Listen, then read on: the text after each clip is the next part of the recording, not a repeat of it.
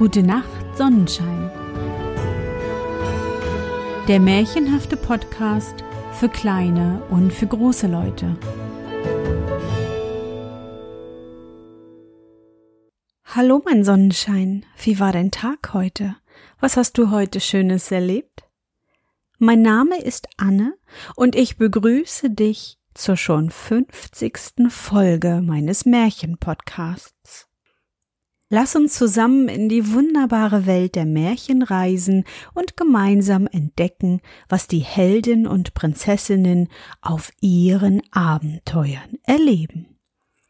Bist du bereit? Dann kuschle dich fest in deine Bettdecke, nimm dein Lieblingskuscheltier in den Arm und wenn du magst, schließe die Augen und folge mir ins Märchenland. Der kleine Däumling. Es war einmal ein armer Korbmacher, der hatte mit seiner Frau sieben Jungen. Da war immer einer kleiner als der andere, und der jüngste war bei seiner Geburt nicht viel über Fingerslänge, daher nannte man ihn Däumling. Zwar ist er hernach noch etwas gewachsen, doch nicht gar zu sehr, und den Namen Däumling hatte er behalten. Doch war es ein gar kluger und pfiffiger kleiner Knirps, der an Gewandtheit und Schlauheit seine Brüder alle in den Sack steckte. Den Eltern ging es erst gar übel, denn Korbmachen und Strohflechten ist keine so nahrhafte Profession wie Semmelbacken und Kälberschlachten. Und als vollends eine teure Zeit kam, wurde dem armen Korbmacher und seiner Frau Himmelangst, wie sie ihre sieben Würmer satt machen sollten, die alle mit äußerst gutem Appetit gesegnet waren. Da beratschlagten eines Abends, als die Kinder zu Bette waren, die beiden Eltern miteinander, was sie anfangen wollten, und wurden Rates, die Kinder mit in den Wald zu nehmen, wo die Weiden wachsen, aus denen man Körbe pflicht, und sie heimlich zu verlassen. Das alles hörte der Däumling an, der nicht schlief wie seine Brüder und schrieb sich den Eltern üblen Ratschlag hinter die Ohren. Sinnierte auch die ganze Nacht, da er vor Sorge doch kein Auge zutun konnte, wie er es machen sollte, sich und seinen Brüdern zu helfen. Frühmorgens lief der Däumling an den Bach, suchte die kleinen Taschen voll weiße Kiesel und ging wieder heim. Seinen Brüdern sagte er von dem, was er gehört hatte, kein Sterbenswörtchen. Nun machten sich die Eltern auf in den Wald, hießen die Kinder folgen, und der Däumling ließ ein Kieselsteinchen nach dem anderen auf den Weg fallen. Das sah niemand, weil er, als der jüngste, kleinste und schwächste, stets hinten nach trottete. Das wussten die Alten schon nicht anders. Im Wald machten sich die Alten unvermerkt von den Kindern fort, und auf einmal waren sie weg. Als das die Kinder merkten, erhoben sie allzumal, Däumling ausgenommen, ein Zetergeschrei. Däumling aber lachte und sprach zu seinen Brüdern. Heult und schreit nicht so jämmerlich, wollen den Weg schon allein finden. Und nun ging Däumling voran und nicht hintendrein und richtete sich genau nach den weißen Kieselsteinchen, fand auch den Weg ohne alle Mühe. Als die Eltern heimkamen, bescherte ihnen Gott Geld ins Haus, eine Schuld, auf die sie nicht mehr gehofft hatten, wurde von einem Nachbarn an sie abbezahlt, und nun wurden Esswaren gekauft, dass sich der Tisch bog.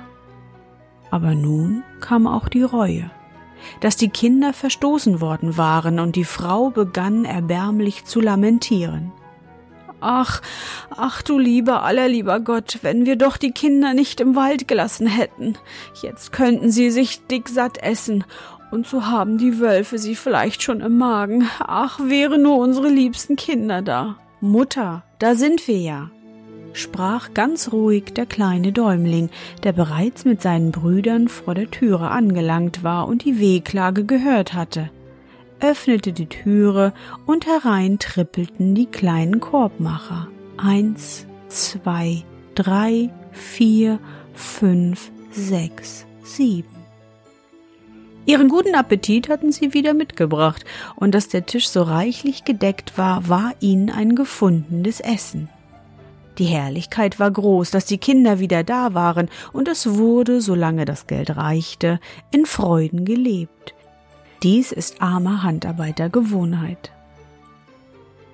Nicht gar lange währte es, so war in des Korbmachers Hütte Schmalhans wieder Küchenmeister, und es erwachte aufs Neue der Vorsatz, die Kinder im Walde ihrem Schicksal zu überlassen. Da der Plan wieder als lautes Abendgespräch zwischen Vater und Mutter verhandelt wurde, so hörte auch der kleine Däumling alles, das ganze Gespräch, Wort für Wort, und nahm sich's zu Herzen. Am anderen Morgen wollte Däumling abermals aus dem Häuschen schlüpfen, Kieselsteine aufzulegen, aber o oh weh, da war's verriegelt, und Däumling war viel zu klein, als dass er den Riegel hätte erreichen können. Da gedachte er sich anders zu helfen. Wie es fortging zum Walde, steckte Däumling Brot ein und streute davon Krümchen auf den Weg, meinte ihn dadurch wieder zu finden. Alles begab sich wie das erste Mal, nur mit dem Unterschied, dass Däumling den Heimweg nicht fand, derweil die Vögel alle Krümchen aufgefressen hatten. Nun war guter Rat teuer, und die Brüder machten ein Geheul in dem Walde, dass es zum Stein erbarmen war. Dabei tappten sie durch den Wald, bis es ganz finster wurde, und fürchteten sich über die Maßen bis auf Däumling, der schrie nicht und fürchtete sich nicht. Unter dem schirmenden Laubdach eines Baumes auf weichem Moos schliefen alle sieben Brüder, und als es Tag war, stieg Däumling auf einen Baum, die Gegend zu erkunden. Erst sah er nichts als eitel Waldbäume, dann aber entdeckte er das Dach eines kleinen Häuschens, merkte sich die Richtung, rutschte vom Baum herab und ging seinen Brüdern tapfer voran. Nach manchem Kampf mit Dickicht, Dornen und Disteln sahen alle das Häuschen durch die Büsche blicken und schritten guten Mutes darauf los, klopften auch ganz bescheiden an der Türe an. Da trat eine Frau heraus und Däumling bat gar schon, sie einzulassen, sie hätten sich verirrt und wüssten nicht wohin. Die Frau sagte, Ach, ihr armen Kinder! Und ließ den Däumling mit seinen Brüdern eintreten, sagte ihnen aber auch gleich, dass sie im Hause des Menschenfressers wären, der besonders gern die kleinen Kinder fräße. Das war eine schöne Zuversicht, die Kinder zitterten wie Espenlaub, als sie dieses hörten, hätten gern lieber selbst etwas zu essen gehabt und sollten nun stattdessen gegessen werden. Doch die Frau war gut und mitleidig, verbarg die Kinder und gab ihnen auch etwas zu essen. Bald darauf hörte man Tritte, und es klopfte stark an der Türe. Das war kein anderer als der heimkehrende Menschenfresser, dieser setzte sich an den Tisch zur Mahlzeit, ließ Wein auftragen und schnüffelte, als wenn er etwas röche. Dann rief er zu seiner Frau Ich wittere Menschenfleisch. Die Frau wollte es ihm ausreden, aber er ging seinem Geruch nach und fand die Kinder, die waren ganz hin vor Entsetzen. Schon wetzte er sein langes Messer, die Kinder zu schlachten, und nur allmählich gab er den Bitten seiner Frau nach, sie noch ein wenig am Leben zu lassen und aufzufüttern, weil sie doch gar zu dünn seien, besonders der kleine Däumling. So ließ der böse Mann und Kinderfresser sich endlich beschwichtigen. Die Kinder wurden zu Bette gebracht, und zwar in derselben Kammer, wo ebenfalls in einem großen Bette Menschenfressers sieben Töchter schliefen, die so alt waren wie die sieben Brüder. Sie waren von Angesicht sehr hässlich, jeder hatte aber ein goldenes Krönlein auf den Haupte. Das alles war der Däumling gewahr geworden, machte sich ganz still aus dem Bette, nahm seine und seiner Brüder Nachtmützen, setzte diese Menschenfressers Töchtern auf und deren Krönlein sich und seinen Brüdern. Der Menschenfresser trank viel Wein, und da kam ihm seine böse Lust wieder an, die Kinder zu morden, nahm sein Messer und schlich sich in die Schlafkammer, wo sie schliefen, willens, ihnen die Hälse abzuschneiden. Es war aber stockdunkel in der Kammer, und der Menschenfresser tappte blind umher, bis er an ein Bett stieß und fühlte nach den Köpfen der darin Schlafenden. Da fühlte er die Krönchen und sprach, Halt da, das sind deine Töchter, bald hättest du betrunkenes Schaf ein Eselsstreich gemacht. Nun tapste er nach dem anderen Bette, fühlte da die Nachtmützen und schnitt seinen sieben Töchtern die Hälse ab, eine nach der anderen. Dann legte er sich nieder und schlief seinen Rausch aus. Wie der Däumling ihn schnarchen hörte, weckte er seine Brüder, schlich sich mit ihnen aus dem Hause und suchte das Weite. Aber wie sehr sie auch eilten, so wussten sie doch weder Weg noch Steg und liefen in der Irre herum voll Angst und Sorge nach wie vor. Und als der Morgen kam, erwachte der Menschenfresser und sprach zu seiner Frau Geh und richte die Krabben zu, die gestrigen. Sie meinte, sie sollte die Kinder nun wecken und ging voll Angst um sie hinauf in die Kammer. Welch ein Schrecken für die Frau, als sie nun sah, was geschehen war. Sie fiel gleich in Ohnmacht über diesen schrecklichen Anblick, den sie da hatte. Als sie nun dem Menschenfresser zu lange blieb, ging er selbst hinauf, und da sah er, was er angerichtet hatte. Seine Wut, in die er geriet, ist nicht zu beschreiben. Jetzt zog er die sieben Meilenstiefel an. Das waren Stiefel, wenn man damit sieben Schritte tat, so war man eine Meile gegangen. Nicht lange, so sahen die sieben Brüder ihn von weitem über Berg und Täler schreiten und waren sehr in Sorge. Doch Däumling versteckte sich mit ihnen in die Höhlung eines großen Felsens.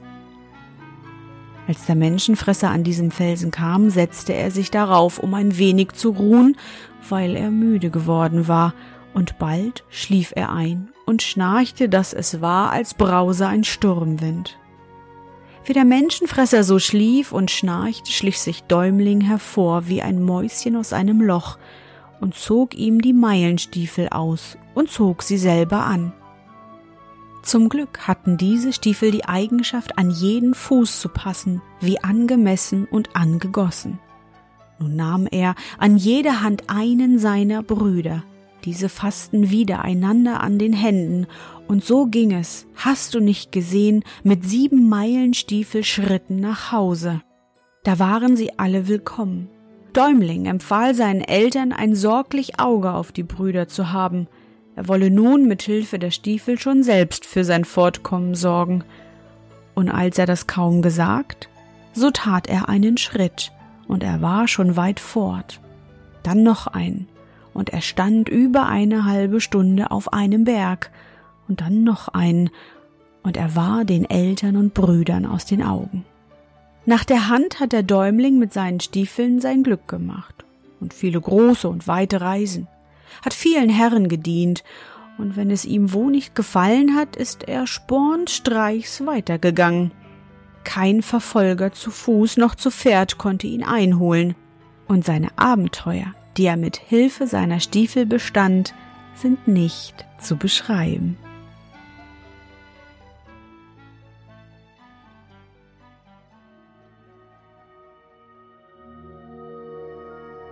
Na Sonnenschein? Bist du noch wach? Das war das Märchen Der kleine Däumeling von Ludwig Bechstein. Als Märchenprofi hast du sicherlich auch heute wieder Ähnlichkeiten mit einem bekannten Märchen entdeckt. Mhm, genau, Hänsel und Gretel. Auch hier brachten die Eltern die Kinder in den Wald und ließen sie dort. Hänsel sammelte weiße Kieselsteine, verstreute sie und fand so das erste Mal zurück nach Hause. Aber dieser Menschenfresser, brr, der war schon etwas gruselig, oder? Wie gut, dass der kleine Däumling so ein kleiner schlauer Kerl ist und seine Brüder mit den sieben Meilenstiefel gerettet hat. Ich hoffe, dir hat unsere gemeinsame Reise heute gefallen. Für mich war es wieder wunderbar und ich danke dir, dass du mich begleitet hast. Und bevor du nun die Augen schließt und in dein Traumland reist, möchte ich mit dir nochmal an dein schönstes Erlebnis heute denken. Was war es?